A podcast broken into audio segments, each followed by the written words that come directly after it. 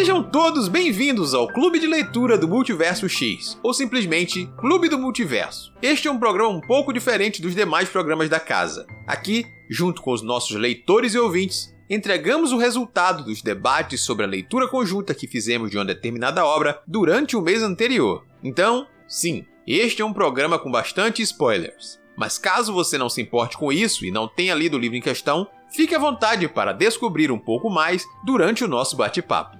Em nossa leitura coletiva de novembro de 2022, embarcamos na frota do Êxodo para conhecer os registros estelares de uma notável odisseia espacial. Eu sou Ace Barros, o seu host, e hoje falaremos sobre o terceiro livro da série Wayfarers, da Beck Chambers, publicada no Brasil pela editora Darkside. Neste episódio estarão comigo o senhor Júlio Barcelos. Oi, gente, depois de muito tempo, tô de volta. A escritora Camila Loríquio. Olá, pessoas. E o nosso querido ouvinte Lucas Donato. Oi, gente. E a nossa discussão começa logo após uma breve apresentação sobre a obra.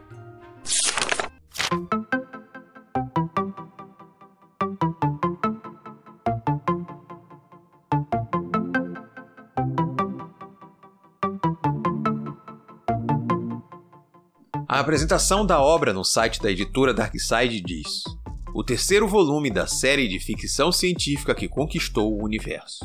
Chegou a hora de embarcar em mais uma aventura no outro lado do universo. Há muitos mistérios para desvendar e novos lugares para descobrir. Apertem os cintos e respirem fundo. Os registros estelares de uma notável odisseia espacial está entre nós. Séculos atrás, os últimos humanos deixaram a Terra em busca de um novo lar. Hoje, a Frota do Êxodo é uma relíquia viva, um lugar onde muitos vivem, mas poucos conheceram. À medida que seus tripulantes decidem ir viver em cidades alienígenas ou colônias terrestres, os que optam por permanecer nessa comunidade extremamente frágil começam a se perguntar: qual o propósito de uma nave que chegou ao seu destino? Por que continuar no espaço quando há tantos mundos habitáveis para se viver? Qual o preço de manter esse estilo de vida? Vale a pena fazer isso? Assim como os outros títulos da série Wayfarers, Os Registros Estelares de uma Notável Odisseia Espacial é uma história independente que dialoga com o rico universo criado por Becky Chambers. Ou seja, o livro pode ser lido tanto por quem já acompanha a autora, quanto por novos leitores que querem se apaixonar por ficção científica. A trama dessa nova aventura se inicia a partir dos eventos finais de A Longa Viagem ao Pequeno Planeta Hostil e acompanha o cotidiano de um pequeno grupo que vive no espaço. Seguindo os passos da pioneira Ursula K. Le Guin, Beck Chambers desconstrói velhos clichês e quem sai ganhando são os amantes da literatura sci-fi, de todos os gêneros e espécies. O que encanta em os registros estelares de uma notável odisseia espacial são as discussões em comum com a vida que levamos do lado de cá, sonhos e planos, relações familiares, sexualidade e nosso papel como indivíduos de uma sociedade. Uma história reflexiva e emocionante sobre o que significa ser humano. O texto lido talvez não seja necessariamente preciso, mas os elogios, de forma alguma, são menos do que a Beck merece. Já as discordâncias você entende melhor ouvindo o nosso bate-papo.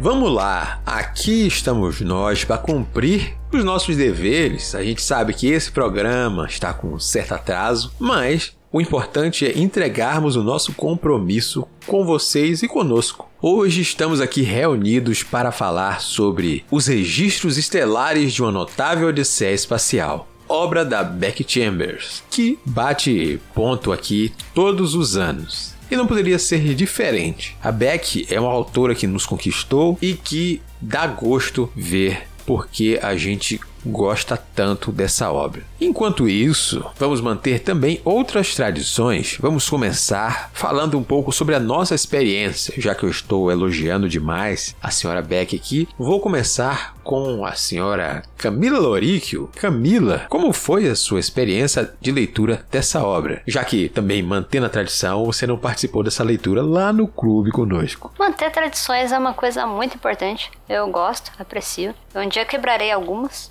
Não será nesse mês especificamente. Mas esse livro ele é um pouco diferente do que a gente já tinha tido experiência nos dois anteriores. Não que sejam sequências per se, né? Eles são livros individuais que te recompensam com coisinhas, se você acaba lendo na ordem ou lendo as outras coisas que ele oferece. Mas eu achei ainda assim um, um livro tão grande quanto seu título no, na tradução, sabe? Foi foi uma outra sensação. No primeiro a gente tinha ali uma aventura um pouco mais. Eu, eu senti uma aventura mais padrão, assim, com, já com a cara dela. O segundo, ele já trouxe um pouco de humanidade de uma maneira diferente. Eu achei que nesse terceiro ela foi de novo para outro caminho que ela não tinha levado a gente, sabe? Então é um livro mais lento, é um livro uhum. mais pontual, é, é, um livro que ele chega a, a, a doer de tão humano que ela tornou ele, sabe? Mesmo humano aqui no, no, em vários sentidos, né? Porque tem outras espécies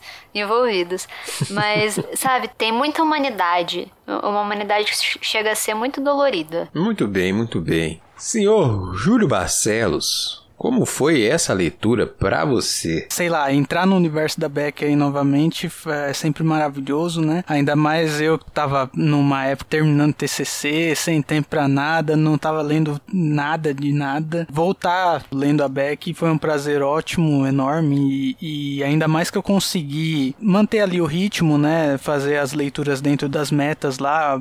Felizmente os papos no clube não teve muita conversa lá, porque no, no tá muito corrido para todo mundo e teve teve um pessoal que não gostou, mas a sensação é um pouco do que a Camila falou, né? Eu acho que o, eu também comentei em algum momento que o, o livro é o mais humano que eu acredito da Beck e ele ela consegue puxar vamos dizer assim, por mais que esteja no, nos outros livros ela tenha focado muito no universo, nas outras raças, nas diferenças que existem entre essas raças e como elas lidam e interagem entre si. Nesse, o foco é na raça humana e né, uma parte dela, né, que é a parte que tá lá dentro da frota do Êxodo. Por conta disso, eu acho que ela conseguiu deixar esse, um pouco mais desse sentimento também de, de, de humanidade, né, de um livro mais humano. É muito, não sei se a palavra é certa, mas rotineiro. Ele mostra né, o dia a dia ali de várias pessoas, não tem nada muito é, extraterrestre ou muito especial, espacial, vamos dizer assim, batalhas, nem nada de um acontecimento muito grande, tipo, de, de em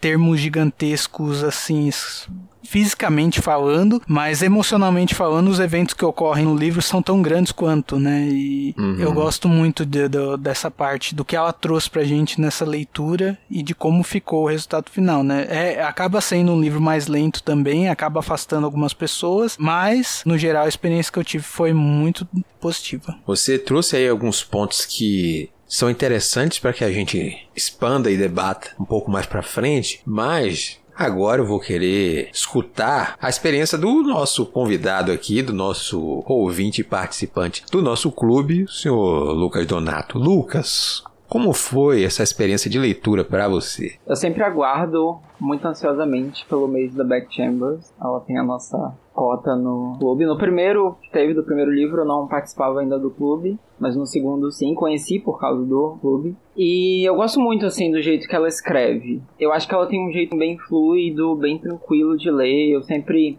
me envolvo muito assim na, na leitura. Acho que esse terceiro livro foi o que eu mais demorei para me envolver realmente com os personagens, com a história, mas no geral assim foi uma, uma leitura muito boa. E o tanto a Camila quanto o Júlio falaram de ser uma leitura mais lenta. Eu concordo, mas ao mesmo tempo eu acho que ela é uma leitura um pouco mais rápida, porque eu achei os capítulos mais curtos comparado ao primeiro livro, assim. Eu, pelo menos eu tive essa sensação. Uhum. E aí eu acho que por isso eu demorei um pouco mais a me conectar. Eu confundi um pouco os personagens, esquecia que alguns existiam.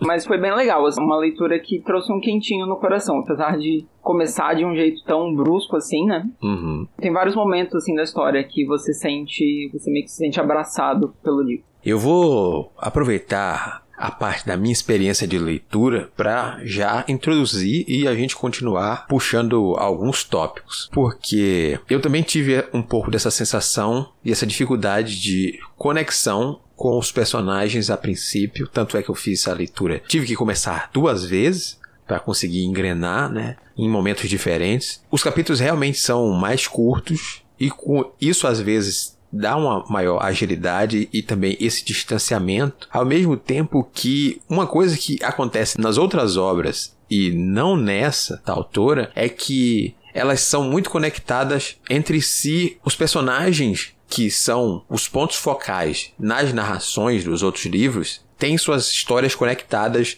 de forma mais direta. Aqui todas as histórias são conectadas pelo acontecimento e não necessariamente porque eles estão todos indo para um mesmo canto ou a vida deles está conectada naquele exato momento. E isso faz com que a gente se distancie, principalmente no início ali da obra, onde a gente vê cada um de um jeito lidando com a explosão da nave Oxocomo. A gente vê isso até com personagens de fora da frota vindo tentar criar uma relação com essa frota da humanidade, e aí esse lar ancestral, ela é ao mesmo tempo sim uma obra mais humana, também e centrada na humanidade, diferente das demais que a gente tem. Personagens humanos, sim, entre os personagens principais, mas o centro da história não é sobre a humanidade e o sentimento de humanidade de coletivo. E aqui a gente tem em maior grau isso e, de certa forma, uma elaboração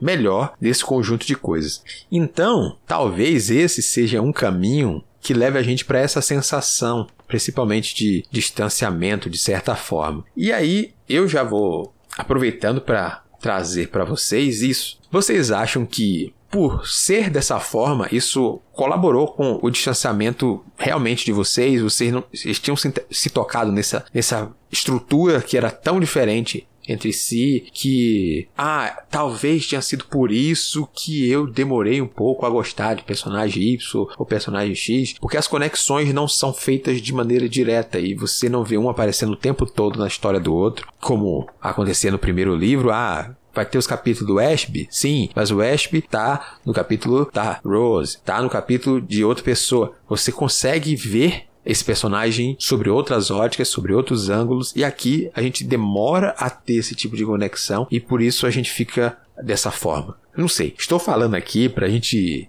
colaborar e trazer essa construção.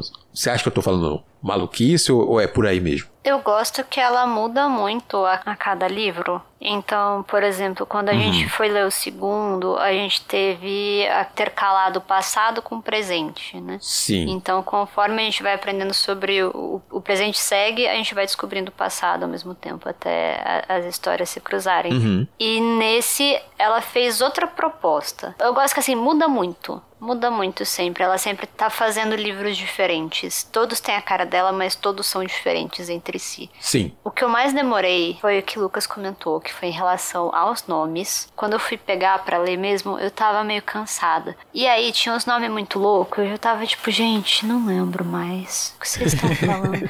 Quem que é Tessa? Então isso demorou um pouquinho. Aí eu abstraí, eu fiz que nem quando você vai ler livro de fantasia. E tá lá, ah, a árvore de... E aí você pula o nome da árvore e você segue a sua leitura. sabe? Até uma hora, aquele nome, ele vai assentar na sua mente. E aí eu, eu fui mais pelo clima. O começo eu tive um pouquinho disso. Ele termina de um jeito tão brusco que eu só fiquei, eita, o que ela vai querer com esse? você começa meio falando, ai, beleza, vou entrar no, no mundinho da Back Chambers. Dessa vez, provavelmente não vai ser é, uma aventura, aventura. Vai ser a aventura do dia a dia. Mas ele termina de um jeito tão violento que você só fica, epa, peraí, ela já te deixa assim na pontinha da cadeira. Você já ficou, epa, calma aí, calma aí. Mas com o tempo, como ela vai quebrando um pouquinho a continuidade para ir contando histórias de outras pessoas, para só depois isso ser conectado e tudo no presente de uma maneira muito intercalada, eu não digo que eu tenha demorado para me apegar, porque eu comprei bem fácil, mas eu demorei para me acostumar com tá, os nomes eles foram uma dificuldade muito grande, então às vezes, sei lá, começava com o um capítulo da Eias, e eu não lembrava mais quem era Eias. Aí aparecia ela fazendo alguma coisa, eu, ah, é você. Perfeito, me continue me contando essa história. Então algumas coisinhas eu, eu, eu, tive que conseguir lidar, já que eu não tava conseguindo segurar na memória. No meu caso, eu, eu também comprei muito fácil essa ideia, porque eu não senti essa dificuldade tão grande assim com os nomes, mas é, depois que o Ace pegou e pontuou esse lado de que no primeiro são vários personagens, só que eles interagem entre si durante os capítulos a todo momento. E nesse não. E isso acaba mudando realmente a, a o clima do livro, vamos dizer assim, né? E essa proximidade que você tem com os personagens. Eu acabei pegando muito fácil. Para mim, quando eu bati o olho assim em vários personagens, me remeteu ao primeiro livro, só que eu não fiz essa associação de que não tinha interação entre eles ali imediatamente, né? Durante, sei lá, os, os que a primeira parte principalmente, o sentimento que fica é muito esse que a, que a Camila falou, né? Você vai ler o, o capítulo de alguém, você não, mas quem é essa? Daí você começa a entender, ler algumas duas linhas lá, ah, lembrei, tá bom foi uma forma diferente dela tratar mesmo a, a temática. E eu tô me repetindo muito. Que se eu fosse falar, se eu for estender agora, eu vou começar a falar do. eu vou começar a falar a mesma coisa que a Camila falou, que, ah, que ela faz os, os livros tudo diferente, enfim. É, é isso. Não, não tem problema nenhum, não, Diego. Eu também eu reparei nisso que o Ace falou, do primeiro livro serem, né, as, as pessoas todas juntas ali na nave, tipo, elas aparecerem uma no capítulo da outra. E eu acho que isso ajudou bastante a eu me conectar com os personagens no primeiro livro. No terceiro livro, eu tava bem curioso, assim, com a proposta do livro porque ela já tinha citado algumas vezes a frota do Êxodo, né? Porque o Ashby no primeiro livro é de lá, né? Então eles falam disso. Uh, não lembro se no segundo livro falam, mas não sei, mas eu já sabia que existia. E eu achei muito interessante isso, tipo, os seres humanos, ah, deu tudo errado aqui na Terra, vamos criar umas naves gigantescas e vamos sair por aí viver no espaço. Eu acho isso muito legal, assim, a ideia em si. Uhum. Mas a estrutura, assim, do, dos personagens, a minha impressão como leitor, né, tipo, por serem capítulos mais curtos, eu senti que eu não tinha a, o tempo suficiente para me conectar tanto com eles e entender o que estava acontecendo, qual é a ligação deles, qual é a proposta da Beck Chambers nesse livro. E eu acho que começou a fazer mais sentido lá para metade, que é quando acontece o, o a morte do Sawyer, e daí as pessoas começam a se ligar, assim, tipo, umas às outras, começam a se conectar umas às outras, e aí aquilo começa a fazer muito mais sentido para mim, e eu acho que esse é o ponto-chave, assim, da história para mim. O capítulo onde o Sawyer tem aquele acidente ele morre, para mim aquilo é quando vira a chavinha ali do livro e tudo se conecta para mim. Mas eu acho que é bem por aí mesmo, essa questão. Porque eu também tive essa sensação de que até metade do livro, o geral, o mundo, o universo, aquelas coisas que eram apresentadas em blocos em cada pedacinho, se tornava mais interessante para mim enquanto leitor do que necessariamente os personagens e a conexão que eu havia feito com eles. Eu estava muito interessado, principalmente nos momentos da Isabel, onde ela interagia com a Guloalan, que a gente vai chamar de Gu, só para facilitar o lado aqui, que é a Armagiana, em que o universo era apresentado nos momentos em que a, a Tessa falava a relação dela ali com a família e, e como o trauma ali, de modo geral, funcionou com aquela, aquele acidente, de como aquilo impactou as pessoas, então eu estava muito conectado ali. Essa vida dessa galera, esse universo aqui, como é que eles sobrevivem, as estruturas dessas naves, como é que eles criaram essa relação com a morte, como a morte gera vida, como esses outros elementos fantásticos aqui dentro da história se mantêm tão interessantes que não sei se eu preciso, nesse momento, que esses personagens façam tanto sentido. E aí, mais pra frente, começa a fazer sentido mesmo com essa coisa aí. Aí a, a conexão com eles veio mais forte. Não que individualmente esses personagens não sejam interessantes, mas a brevidade, como o Lucas falou, que eles aparecem em seus capítulos, faz com que eu deseje mais um pouco de espaço para cada um ali pra eu dizer: Não, agora que eu tava começando a te conhecer, peraí. Ah, eu vou pular três, quatro capítulos de outras pessoas para eu voltar para ele. Eu digo, ah, será que eu ainda lembro direitinho tudo que foi desse outro cara aqui, onde começa a se misturar, como Camila falou assim, não é só por conta dos nomes, é por conta dessa mistura toda de capítulos assim. Você não marcou firme cada um dos personagens, cada personalidade. Isso só vai acontecer bem mais pra frente ali com o desenvolvimento da parada toda. É claro, alguns personagens isso é mais fácil. É muito fácil você saber quem é o Kip, porque o Kip tem ali, ah, o Kip começa no prólogo, ainda ali, na introdução, com 11, agora ele é um adolescente e você sabe que ele é um adolescente, ele tem um comportamento, ele tem sempre aquele desejo de, não quero estar tá aqui. No fundo você sente, ah, eu não quero estar tá aqui, eu não pertenço a isso aqui, isso aqui é me dá uma sensação estranha. Parece que eu quero mais. É difícil você misturar o Keep com o outro. Aqui você começa a misturar umas outras coisas no meio, tudo bem. Mas ali você começa a mesclar essas sensações. Camila falou sobre as diferenciações dos livros e como eles são independentes. Sempre gosto muito do trabalho que a Beck faz nesse sentido. Estruturalmente, apesar de eu não ter me conectado tanto com essa história quanto me conectei com as outras duas, eu gosto como ela constrói o jeito Beck, a estrutura que marca a assinatura dela, como constrói o universo em si e como se arrisca tentando fazer coisas diferentes, mesmo que ela tivesse total liberdade para fazer mais do mesmo se ela quisesse. Essas histórias se passarem com pouca distância ou quase nenhuma entre uma outra, não necessariamente uma sequência, porque a gente vê o prólogo ali, é como se fosse antes, mas depois que a gente tem esse salto de cinco anos, é que a gente conecta o final do primeiro livro muito mais próximo agora do terceiro livro. Então, tipo, ah, é imprescindível a gente saber sobre a história do Esp e a ligação dela com a Tessa aqui, com os sobrinhos. Não. A gente pegar esses personagens e ter uma bagagem a mais é bacana? É. Eu gosto muito dessas conexões que ela faz e de como ela amplia esse universo, trazendo raças, trazendo coisas, mas aqui nesse trazendo esse destaque pro ser humano. Essas edições que ela vai colocando para você fechar uma cronologia, para você relembrar o papel de cada uma das espécies nos últimos milênios, séculos, alguma coisinha assim. É sempre uns mini presentinhos que ela vai dando, sabe? Uma coisa que eu ia comentar é que assim, o... os três livros são independentes, né? Porque são histórias independentes entre si, você não necessariamente você só vai ter que nesse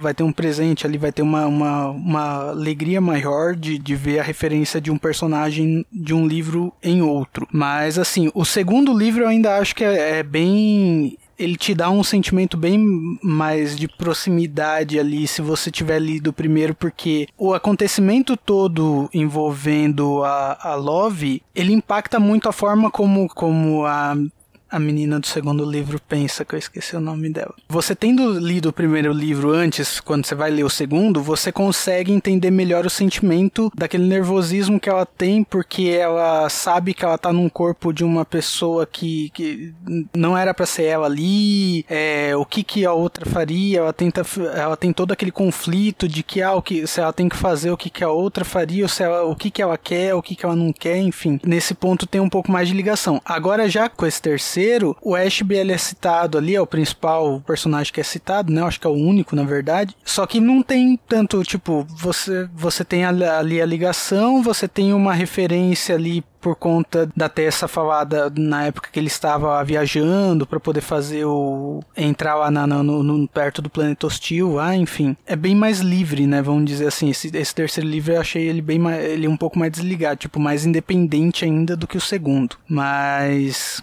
Aproveitando também para poder falar um pouquinho do que o, o, o Ace falou, eu gostei muito dessa questão da construção também de como funciona essa sociedade ali humana dentro daquele espaço, porque no universo da Beck, né, os humanos eles são atrasados meio que tecnologicamente ali, né, e você vê que tipo inicialmente eles entram ali na, na corporação galáctica lá com um certo preconceito das outras raças. Uma por conta do cheiro deles, né? Que eles são fedidos para os humanos são fedidos para muitas da, da, das outras raças alienígenas. E outra por conta também da capacidade deles, né? Ser um pouco tecnológica, ser um pouco menor do que as outras raças. Você vê que eles são tratados ali um pouco meio que deixar de escanteio por um tempo, né? E eles se sentem inferiores de certa forma. A gente vê isso com o Kip lá no primeiro capítulo, que ele se sente mal quando ele vê os, arma os Ailonianos lá, chegando para poder falar com eles ali. Durante a história você vai vendo, né, que o, uma boa parte da capacidade de manter a frota exodoniana ali viva foi por conta da ajuda dos aelonianos lá também, né, que eles forneceram alguma coisa da, da, das tecnologias dos painéis solares, enfim. E isso acaba também se estendendo lá pro final do livro, que também tem ali meio que uma reforma dentro da, da frota, né? E isso é feito com a, com a, depois que a,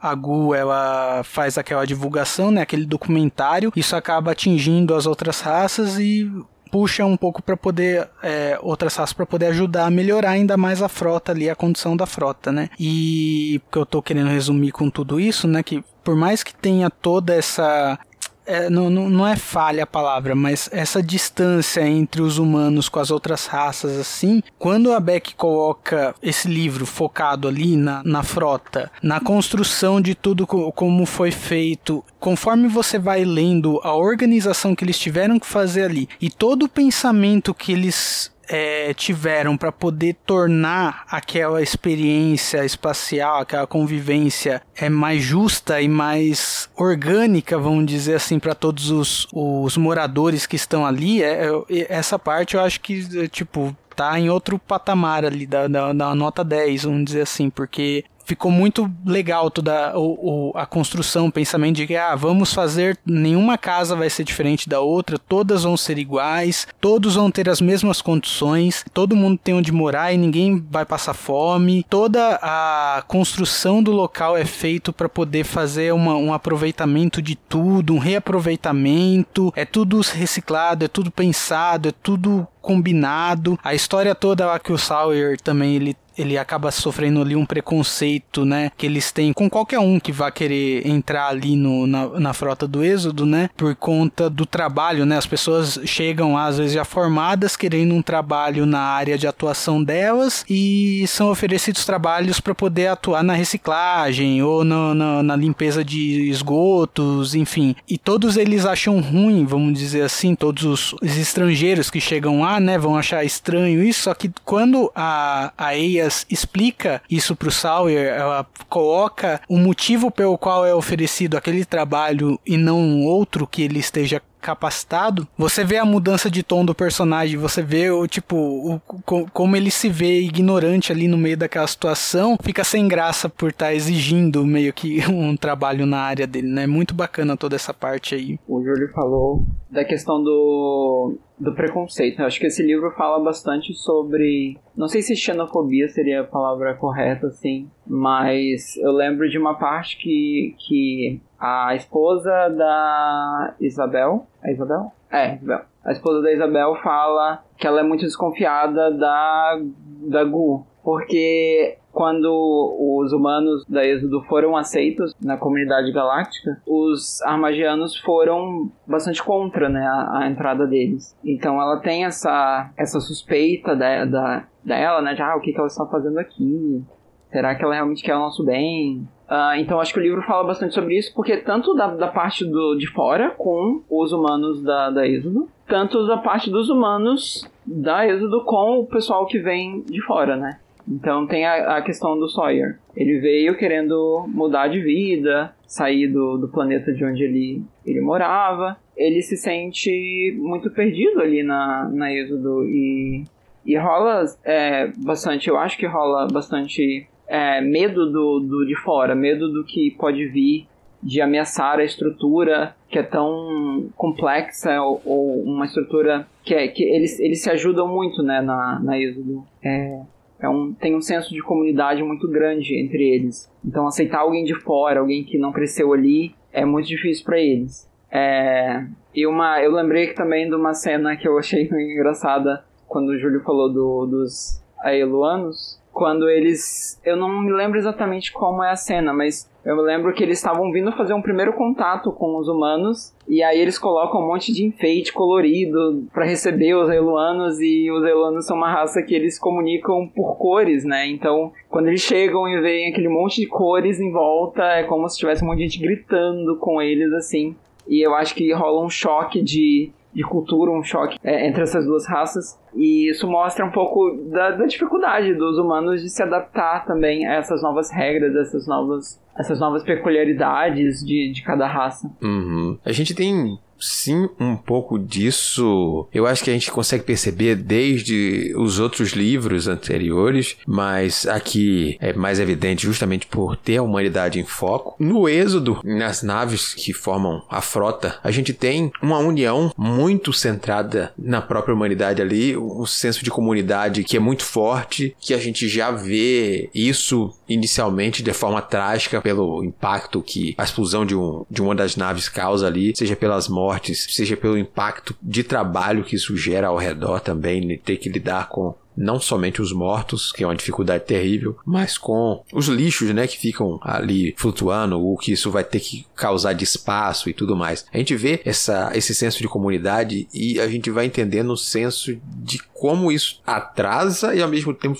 isso foi o que salvou a humanidade ali. Ao tempo todo é dito que a humanidade já se espalhou além da, da frota do êxito. A frota do êxito é somente a maior comunidade humana fora do sistema Sol, mas que se mantém naquele esquema estranho ali no espaço. Não foram para um planeta e tudo mais, nem nada do tipo. E a gente vê como ela reage a, aos poucos, tem cada vez mais gente saindo daí, o julgamento de, ah, será que é, pô, bacana sair daqui? A gente vê o senso do Keep querendo, pô, meu lugar não é aqui. E a gente vindo de fora, a gente vê essas interações todas em como esse autoproteção gerou as coisas boas e as coisas ruins também pro lado da humanidade. E nas interações com os alienígenas, a gente gente vê também muito de maneira acentuada. A gente vê no prólogo como a chegada dos aelonianos para ver as coisas e o Kip vê ali logo após o acidente. A gente tem o cuidado quando a Armagiana chega, for dar o Mac ah, seu Mac é frio, não pode ser quente. Ah, aí ela começa a falar de, ah, meus joelhos doem, não sei o que. Nesse tá, personagem que tem um monte de tentáculos e pseudo-tentáculos ali. Eu não, eu não faço ideia do que você tá falando. As suas referências são todas humanas. Tipo, você não tem uma, um contato com outras espécies efetivamente falando. Por mais que um outro personagem tenha seu histórico de, ah, não, eu tive três anos fora. Eu acho que a própria Isabel disse que tem isso, né? Passou em algum momento da vida três anos fora. Ah, tem um contato com outras coisas. Mas ao mesmo tempo tem essa dificuldade de apresentar é realmente uma interação entre as espécies e a gente vê como esse isolamento contribuiu para o estado que a gente vê ali nas coisas. E como essa abertura ao longo do livro reflete na própria ação da Gu no final, como vocês falaram, assim, ah, a humanidade se ressente um pouco do tratamento que ela recebe, mas isso faz com que ela se isole um pouco e tudo mais. Ah, tem uma relação estranha com os elonianos. Ah, não, depende porque do empréstimo daquilo, mas e aí, gente, a comunidade galáctica toda aqui, gente, temos isso aqui para vocês. Esse é o estado. Olha como esse povo se mantém junto, olha como esse povo faz isso, olha como esse povo é muito mais do que a gente de fora acha. Não é só um povo fedorento, tem isso, tem isso aqui, olha a forma bonita que é essa interação aqui, essa reciclagem do próprio ser humano, como em algum momento a Gu fala isso dessa palavra, reciclagem, e a, a Isabel fica ressentida, tipo, eu não usaria a palavra reciclagem. Aí eu, ela não fala, ó, o respeito, mas no fundo ela tá pensando, ó, o respeito, porra. Eu não sei se eu concordo com tudo isso. O quê? Não, não, de, no, em alguns sentidos, é, a gente já teve algumas questões de reflexos de personagens humanos. Por exemplo, a essa altura a gente já sabe que a Terra já voltou a ser povoada. É, tem lá o, o, o, os Ai, como é que é? Gaia, gaiaístas, né? Tem os gaiaístas, uhum. então já tem algumas outras, outras abordagens e ali você só tem o um mantenimento de uma tradição ali dentro do Êxodo. Uhum. E uma coisa que eu gosto que é feita nesse livro é essa visão do estrangeiro antropólogo é, que vem é, ceder o julgamento em vários sentidos. E inclusive a gente a gente é esse antropólogo, sabe? Então, quando a gente pensa em britânicos, vamos lá, colonizadores, ou mesmo em alguns cientistas que eles têm esse posicionamento do eu, pessoa culturada, estou aqui entrando em um ambiente primitivo um ambiente que ali está repleto de, de questões que já poderiam ter sido resolvidas ou ter sido trabalhadas, e você só impõe essas mudanças sem você avaliar os impactos do que você está fazendo. Isso é isso,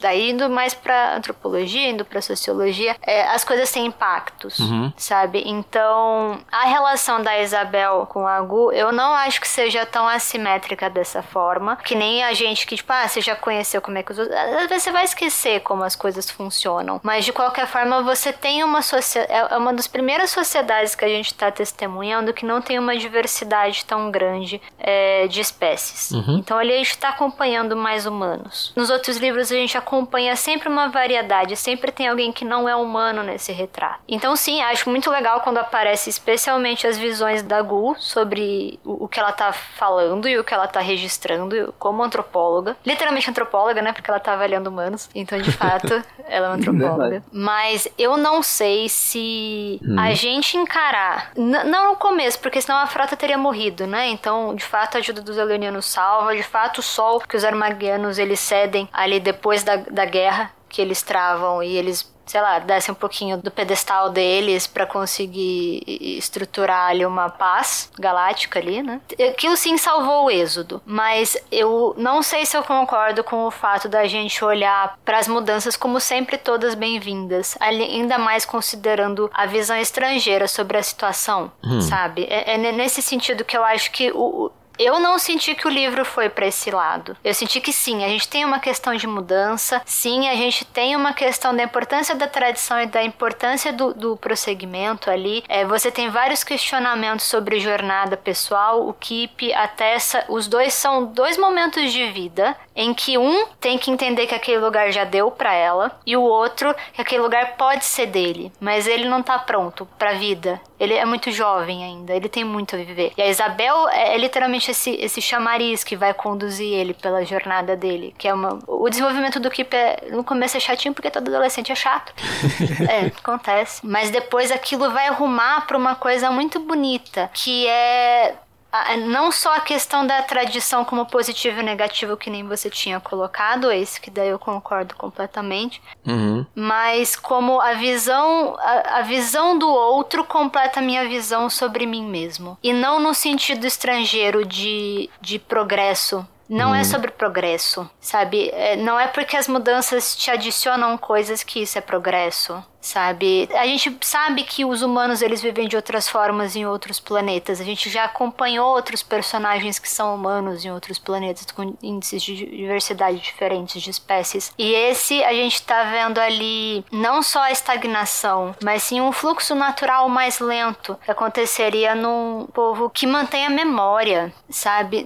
Não é sobre o, a, a lentidão da humanidade, é sobre o peso de uma memória para a construção da identidade de alguém. Uhum. Isso, isso daí foi sensacional. Vou só complementar aí um pouquinho, porque é, a evolução do Keep realmente ali é um destaque que tem no livro, porque no começo eu tava todo momento achando que ele ia se tornar como se fosse um vilão, que ele ia fazer algo para poder prejudicar o êxodo por conta da, daquela raiva que ele sentia, por conta de, né, do, de todo aquele sentimento que ele tinha ali. E a forma como as coisas coisas vão acontecendo e ele acaba se afastando do Haas lá depois que ele vê que ele não estava levando ali para um caminho muito bom. Depois que ele conversa com a Isabel, a Isabel abre a possibilidade dele poder ficar no êxodo dele gostar do que ele pode encontrar ali. Todas as decisões que ele toma depois disso foi tudo maravilhoso. Isso daí eu tenho que dar bater palma também para Beck porque eu achei muito bom. A, é, me, me surpreendeu a forma como foi levado, porque por boa parte, pelo, pelo menos metade do livro eu esperava que ia ser outra coisa, que ia levar para outro caminho esse personagem. É só pra eu deixar claro, eu tava falando mais no sentido de se abrir para uma troca, Camila, que as outras espécies estavam distantes e a partir do momento que elas trazem algo novo para acrescentar, não, não é no sentido de trazer algo de bom só porque ela veio e ela é mais avançada, era mais no sentido de olhar com um carinho que elas não olhariam se elas não tivessem visto por esse contato, sabe? Era, era mais nesse sentido. Não no sentido de, ah, vou ajudar o necessitado. Eu entendo essa parte. Uhum. É, é que ficou com uma cara de caridade. Sim, sim. É, Entende? Era só pra. Era que pra não é o caso mesmo. Isso. É, é porque se a, se a gente encara como se eles fossem obrigados a aceitar essas coisas, é você ignorar a autonomia. Uhum, uhum. Era, era nesse sentido só mesmo. Porque a gente teve outras comunidades humanas, é tipo, a, a, que são humanas praticamente em sua totalidade, quase. A gente teve Marte no primeiro livro, de onde veio a nossa protagonista lá, e que ela não teve é, contato com a maioria das espécies que ela tem na nave, quando ela vai trabalhar. Então, tipo, a gente também tem, ah, a gente vai ter os humanos teoricamente avançados fazendo suas coisas lá, mas nesse mesmo sentido de isolamento. E a gente tem, agora a gente tem uma chance de, de olhar esse contato por outras parcelas, assim, ah, outras, outras percepções e por que essas espécies aqui vão abrir ou não seus olhares para esse coisa aqui. Era só mais ou menos nesse sentido. Você quer fazer um bloco sobre o personagem? É isso, que daí já virou um cortezinho? Se você quiser, pode ser. Julia e a Camila falaram da evolução do Keith. E eu lembrei também da Eias, que ela foi, na verdade, uma pessoa que passou despercebida por mim. E eu acho que ela tem um desenvolvimento bem legal também. De ela com o Sunny. Sunny, né? Uhum. Sunny. Isso. De querer mudar essa. Como eu vou dizer? Ela quer deixar a Astéria um pouco mais receptiva, né? E daí ela ela cria, eu não, não lembro direito, ela cria um comitê no final, né, de de recepção a estrangeiros. De recepção estrangeira. Cada pessoa numa área, né, tipo para ambientar as pessoas que os seres que chegam na na nave. Eu só queria pontuar que eu achei também legal essa o desenvolvimento dela também. Porque era uma personagem que eu não, não sabia para onde ela estava indo e daí é, no final ela fez sentido para mim. No caso da Eias, tipo, você vê que ela sente muita culpa, né? Principalmente por conta do Sawyer lá. Ele chegou com toda a maior boa vontade de querer se integrar ali com a equipe, né? Com a sociedade em si. Tanto ela quanto os outros personagens, né? Você vê que o, quando o Sawyer vai na cafeteria, ele não é tratado com muita atenção ou cordialidade, assim. E quando ele vai falar com a Eias também, a Eias dá a explicação para ele sobre o ponto do trabalho lá dele ter que começar com, com a reciclagem, com a parte de limpeza de esgoto, só que ao mesmo tempo ela, ela fica seca, é, tanto que tem, tem o capítulo termina basicamente com ele falando dele, ah, qual que é seu nome? Dela é Eias, daí ele, nossa, combina com você, dá, não, não combina não. E tipo, tchau. Eu falei, nossa. é, Corte okay, rápido. E, e, e, ele fica super feliz com a dica que ela deu depois. Ele ainda tenta entrar em contato com ela para poder explicar que ele tinha conseguido um trabalho do jeito que ele queria, que a, agradecer a, a dica que ela deu para ele e, né, acaba acontecendo tudo que acontece e ela é esse acontecimento do Sauer que abre os olhos dela para esse ponto é, de ver como a sociedade ali dos exodonianos humanos, eles é, são. Eles têm esse meio que preconceito aí com outros humanos que chegam ali é, e não conhecem os costumes e não conhecem as tradições e querem se, se envolver muitas vezes, como eles pontuam lá, só para poder. para matar curiosidade, né? Tem muita gente que eles falam que fica lá por um tempo e depois vai embora, mas é, por conta desses alguns que estão ali só para turismo, eles acabam mantendo esse comportamento para todo mundo que vai lá e acaba afastando inclusive as pessoas que que têm um desejo de integrar ali a frota do Êxodo e compartilhar aquele sentimento de comunidade, né? E aí você vê no final do, do livro eles abrindo isso, né? Para poder deixar a frota mais aberta a visitantes e a outras pessoas que desejem, possivelmente desejarem integrar ali o grupo. Ainda nessa linha sobre os personagens mesmo, o livro inteiro é sobre busca de propósito, né? A gente vai ter outros dois livros em que a gente tem uma conexão sobre pessoas sobrevivendo, então é um pouco mais próximo vai da nossa realidade, seja porque a gente trabalha para pagar conta, você trabalha para comer, você trabalha para várias coisas. E aí nesse cenário que a gente tem nesse terceiro livro, a gente não tem esse elemento, porque as pessoas têm funções. É, a questão dos créditos, a questão monetária, ela não é uma condição ali que te motive ou não. Então você acaba tendo que buscar outras coisas, outros propósitos, né? E eu acho que amarrando até no que a gente tem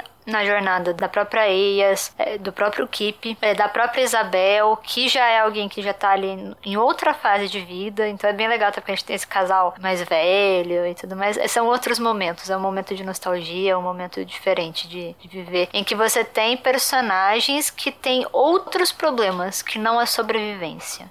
E quando a gente vai para esse lugar, a gente descobre outros questionamentos, sabe? Então, o, Sawyer ele quer esse novo começo porque ele só tá sobrevivendo de fato, ele não tá vivendo. Então ele tá buscando vida. E a, a Eias, ela lida com morte o tempo todo. Ela lida com a falta do propósito pessoal dela, porque ela vive para trabalho. O Sunny é alguém que já tem um propósito e ele se encontrou nele e ele segue nele. A Tessa, ela tinha um propósito e esse propósito é tirado dela, justamente por conta dessas mudanças, né? Então, você tem uma sociedade inteira, acho que no Êxodo, que tá tendo que lidar com o fim da necessidade de sobrevivência deles em vários sentidos. Eles tinham antes, tudo bem, teve a questão da explosão, aquilo traumatizou todo mundo, inclusive é muito próximo, por exemplo, quando a gente vai tentar entender o luto, especialmente a partir da EIAS, e a gente pensa, por exemplo, na questão do Covid, de, de você não poder ter, ter esse momento de despedida, você não ter a questão do ritual, da tradição uhum. e, e, de vários elementos que seriam muito firmes para eles e não vão estar mais presentes, sabe? Então você tem aquilo, você tem é, ali uma sociedade que precisou se organizar de uma maneira onde tudo é útil e tudo tem propósito, e de repente isso não é mais necessário. O que sobra? Como que eu me reconstruo? Por isso que é legal a gente pegar Eias como esse ponto de, tipo, pera, não faz sentido. E agora?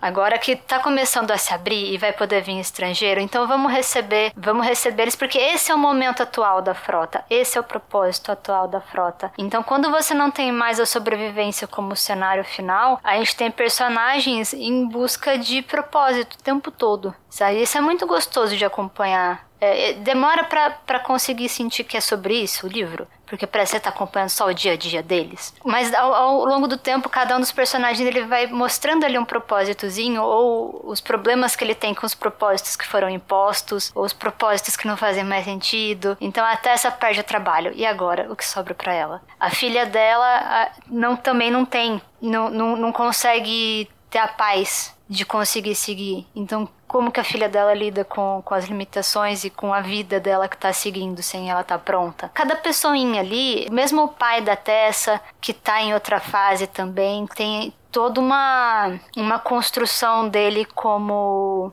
a pessoa que viu todas aquelas mudanças e tá um pouquinho cansada, sabe? Então, ah, ele tá começando a perder a visão, aí ele tem que se perguntar, tipo, beleza, vou passar por uma cirurgia, não vou passar por uma cirurgia, como que eu vou lidar? Eu já tenho um filho dele que mora longe. Você vai construindo detalhinhos com mini propósitos, como a gente não tem o cenário da sobrevivência, da aventura, da busca, da busca no sentido de outros locais mesmo, né? E, e tudo isso, tudo isso vai somando cada personagem, até a gente conseguir entender que o livro era só sobre propósito.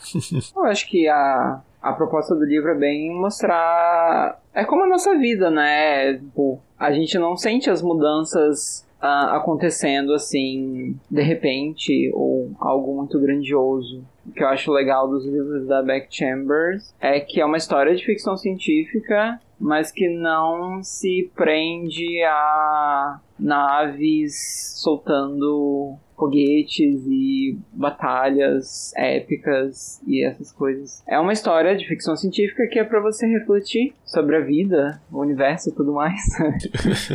e eu acho isso muito legal, de verdade. A Camila falou que é, o livro é sobre busca de propósito, né? E eu concordo bastante com isso. Em alguns momentos do, de alguns capítulos do livro que eu percebi isso também, que todos eles estavam querendo alguma coisa, é, tentando achar um sentido, né? E eu acho muito também que a frota em si poderia ser um personagem, tipo, Astéria, coletivamente, assim, em luto pela perda da Oxomoko. Imagina você é, perder, tipo, milhares de vidas instantaneamente, assim. E, e eu acho que, que a Beck Chambers mostra um pouco do, do geral da nave em si sofrendo e isso impactando também na vida individual de cada pessoa. Uhum. Agora eu vou puxar aí, eu acho que um paralelo que se formou aqui na minha mente, né? Se você for ver o primeiro livro, por exemplo, a Andarilha, é, toda a,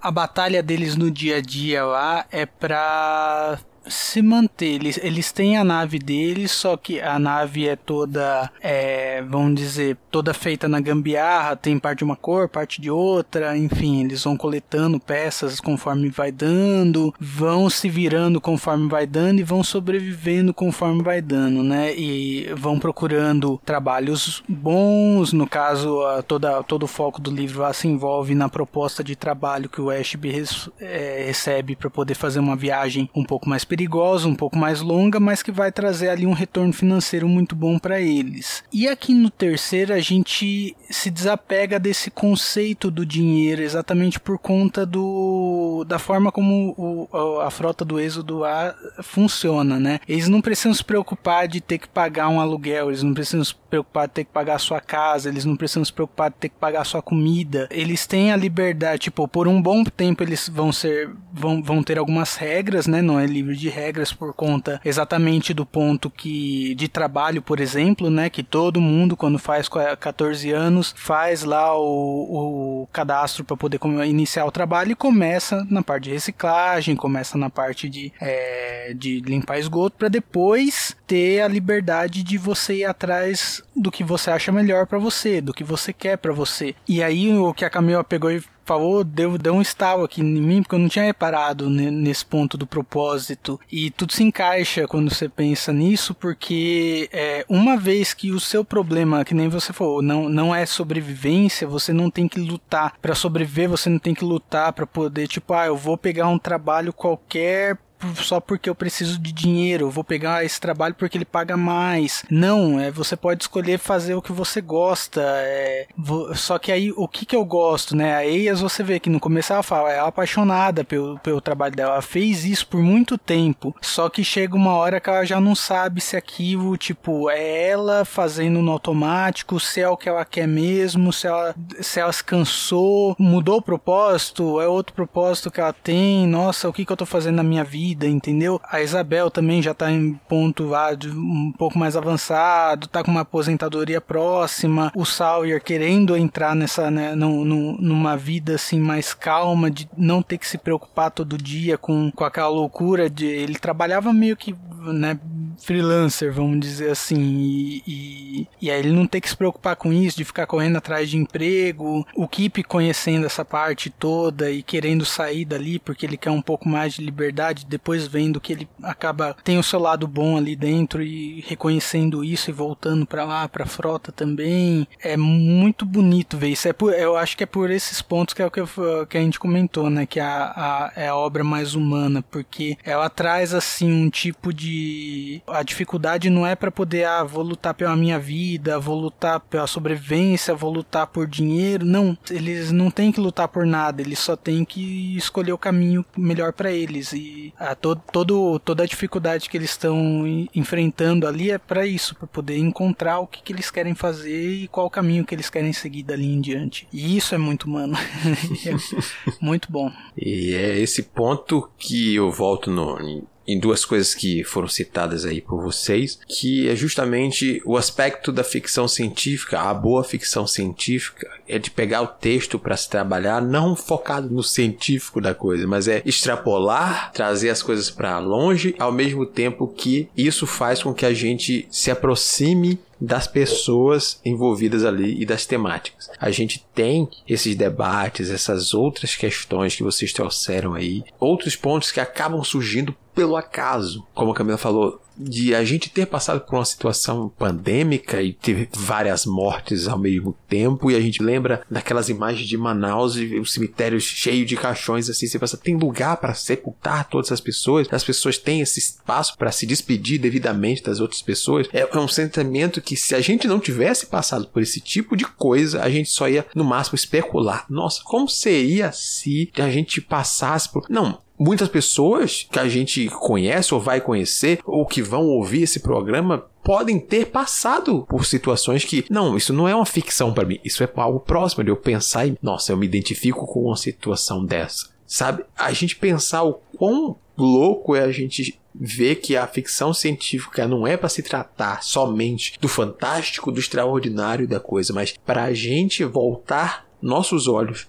pro ser humano através da lupa do distanciamento, é excelente, sabe? Eu, eu acho que a ferramenta é, é menosprezada por muita gente por conta de alguns aspectos Aí a gente sabe que temos os exageros de algumas pessoas que se satisfazem realmente em fazer suas maquinações, suas máquinas extra, não sei o que das quantas, que funcionam de que, não sei o que das quantas, que e, entrar em mecânicas e detalhes que às vezes não acrescentam tanto para outros, mas ao mesmo tempo agradam uma parcela de público, quanto afasta outras pessoas. Tem gente que tem medo de experimentar ficção científica porque só enxerga ficção científica como maquinários, palavras difíceis e dores de cabeça. E aí a gente vê exemplos como esse, sabe? Gente, pegue livros escritos por pessoas principalmente mais diversas que ultrapassam esse universo que vocês vai, vão ver aspectos que você achava que não era a sua praia. É, eu, eu pensei nisso quando o Lucas foi trazendo esses detalhes e falando como a experiência com a Beck trouxe um pouco esse olhar também, sabe? A gente às vezes pensa muito no que a gente se afasta e a gente faz essa relação com os próprios personagens. Fica pensando no que é diferente, no que afasta e não experimenta o contato para ver o que agrada. A gente tem um pouco de equipe às vezes, né?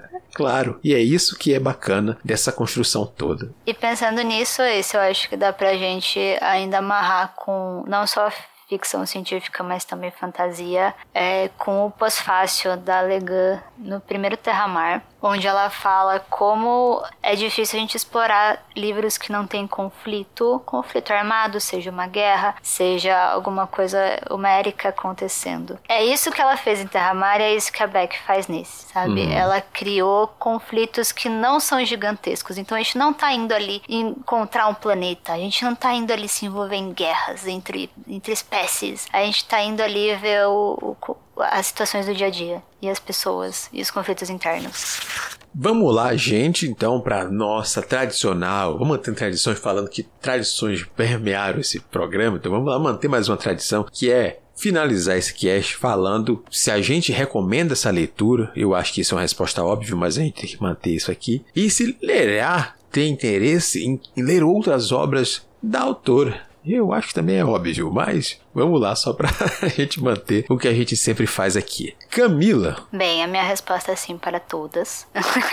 mas assim, eu recomendo a leitura desse com a pessoa indo preparada para o que ela vai encontrar sabe? Para não correr o risco dela ser surpreendida ali por uma proposta um pouco diferente. Não sei se eu recomendo ser o primeiro livro da Beck para todo mundo. Eu acho que não. Mas eu acho ele uma leitura incrível, uma leitura muito humana, que te faz chorar em alguns momentos, dependendo. E ele vale a pena. Só que você tem que ir aberto. Uma ironia, né? Pensando ali no que a gente conversou nesse cast. Senhor Júlio Barcelos, é, eu também não tenho, não tenho muito segredo, né? Le, leitura meio que o, muito boa aí para poder indicar para todo mundo. Uh, lerei todos os livros que a Beck lançar, independente do que for, que é uma autora que ela modifica muito tanto a estrutura dos livros, os personagens são únicos, as situações são únicas, é, cada livro é uma, é uma emoção diferente que você sente, mas todos eles tipo conseguem te puxar, conseguem te abraçar ali e fazer você embarcar nessa na jornada é, espacial, seja ela qual for, né? Então é um dos meus favoritos aí. Foi uma ótima leitura poder fazer um ótimo retorno às leituras aí. E eu mal vejo a hora de sair o quarto por aqui para poder conversar e ler com vocês de novo e fazer outro cast. Mas é isso. Muito bem, senhor Júlio, muito bem. Lucas. Eu super recomendo o livro. Eu sou cadelinha da Back Chambers total. Eu acho incrível porque eu acho que é uma leitura legal, tanto para quem é muito fã de ficção científica para ter um, uma experiência mais diferenciada de, de histórias de alienígenas e nave, navezinhas. E tanto para quem nunca experimentou, mas tem curiosidade. Não é uma história que você vai ficar perdido nos nomes, como vocês falaram, do, dos maquinários, de toda a relação uh, tecnológica da sociedade, de, de anos à frente, enfim, de outra galáxia. Enfim, é um livro que, que pode conquistar muitas pessoas. A escrita dela é maravilhosa. Eu acho ela muito pioneira no sentido de usar a linguagem neutra também. Eu não sei direito, acho que na tradução não tem muito, mas na versão original ela usa bastante pronome neutro. Então eu acho, eu nunca tinha visto em outro livro assim. E eu acho que super vale a pena conhecer. Você falou que aqui não vai ter dificuldade para os nomes do, dos maquinários, tudo, é só para os nomes das pessoas. É só o mesmo, nome né? dos personagens, exatamente. Mas aí é só fazer uma listinha ali e aí fica show. Muito bem. Eu, apesar de eu ter tido uma certa dificuldade e esse talvez não ser o meu livro favorito da Beck, eu posso dizer que eu também recomendo essa leitura. Eu gostei muito da forma como ela trabalhou esses novos elementos. Obviamente, recomendo a leitura. Acho que também faria essa ressalva como Camila. Se a pessoa quer começar, talvez os outros dois, principalmente na ordem, eu acho que acrescenta mais a quem quer se aprofundar nesses universos, vai trazer um- um- uma escala de experiência que vai com certeza agradar melhor. E aí, obviamente, quero e vou ler mais da Beck Chambers. Estou de olho aí no Evangelho do Robô, que saiu pela Morro Branco, e esperamos, assim como o Júlio, que o quarto livro, Wayfires, e as suas outras experiências aí, pequenos contos e explorações espaciais, se tornem presente em nossas leituras em breve.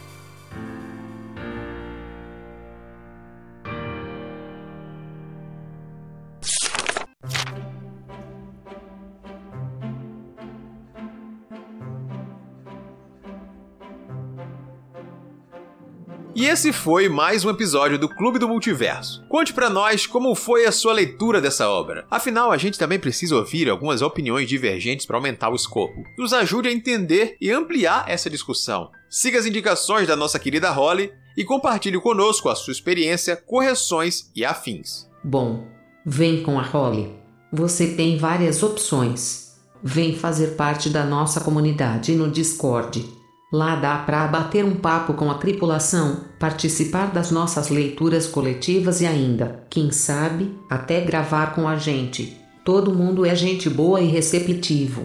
E não tem essa não, o espaço é tanto seu quanto nosso. Quer falar de um livro, filme ou série? Chama a galera. Você também pode enviar um e-mail para contato@multiversox.com.br, não esquecendo de identificar a razão do contato no assunto. Se preferir, pode comentar diretamente na postagem no site multiversox.com.br através do Discos ou do Facebook. Além disso, pode seguir nas redes sociais e marcar a gente. Estamos como arroba multiversox em todas elas. Todos esses links estão na descrição do podcast. Se seu agregador é bom, dá para clicar agora mesmo e se juntar a nós. Não marque bobeira e confia na Holly que se brilha.